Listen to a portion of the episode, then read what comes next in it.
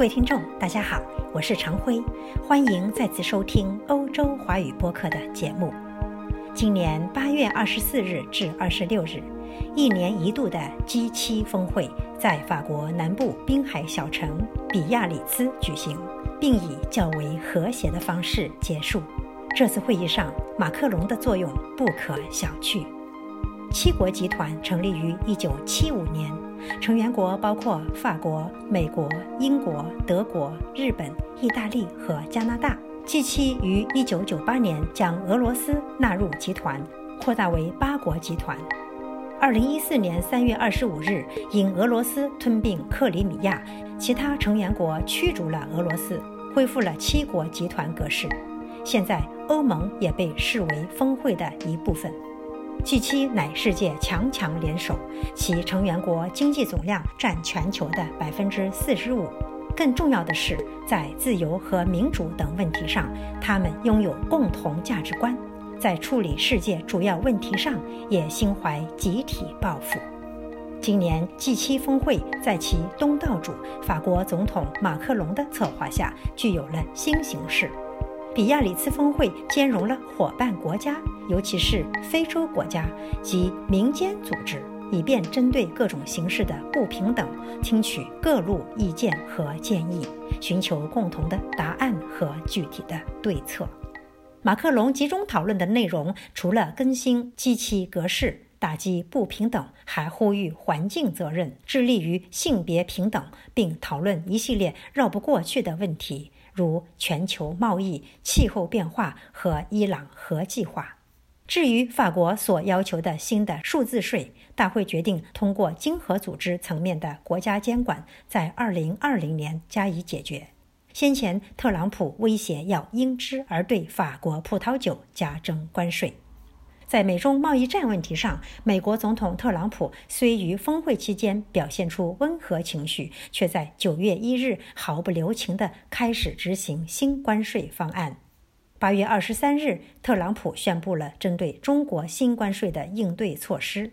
特朗普借推特写道：“美国政府将对中国进口的所有惩罚性关税提高五个百分点。”对于价值两千五百亿美元的进口产品，目前百分之二十五的关税将从十月份起提高到百分之三十。此外，还将增加对价值三千亿美元的额外商品的关税，并从九月一日起已经开始适用。这些关税从计划的百分之十提升至百分之十五。此次 G7 首脑会议上，马克龙出了意外的一招。即邀请伊朗外交部长穆罕默德·贾瓦德·扎里夫前来交谈。马克龙希望借此举在峰会期间发起一项外交倡议。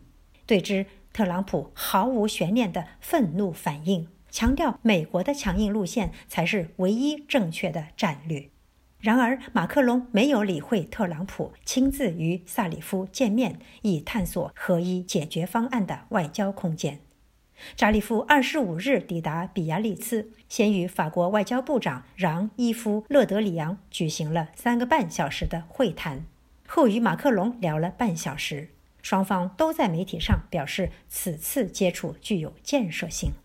马克龙结峰会敦促特朗普向伊朗提供某些救济，如取消制裁其对中国和印度的石油销售，提供新信贷额度以允许出口。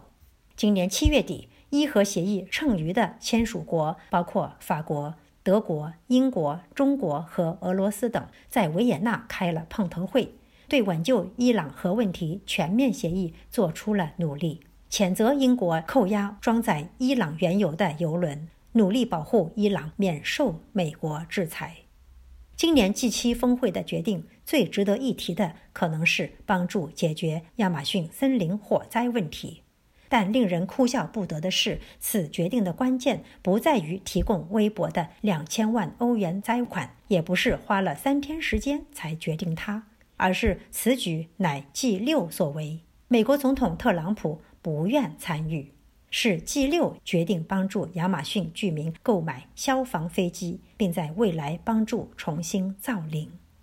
关于今年的峰会，马克龙原本说不会有共同宣言。但最终他还是出台了一页文件，声明峰会承诺改革世贸组织，认为伊朗应不设核武器，以维持该地区的和平与稳定。还表示要举行乌克兰首脑会议和利比亚会议。此页文件提及了在香港的示威活动，提醒各方参照1984年的中英联合声明。尽管不乏裂缝，总体而言，比亚里茨的最终声明短暂而积极。应该说，此次峰会上，主持人马克龙展示了他在外交方面的出色才能，设法防止了特朗普的粗暴行为，并为世界贸易和伊朗危机的谈判打开了新的窗口。对于本届 G7，西方媒体原来普遍认为分裂将是峰会的主旋律，但马克龙面对各路英雄和难缠人物，基本摆平了各种利益关系。显示了运筹帷幄的大将风范。欧盟正在寻找新的主导人物，以接任默克尔的角色。马克龙或许是个非常好的人选。各位听众，今天的节目到此结束，感谢收听，我们下次再会。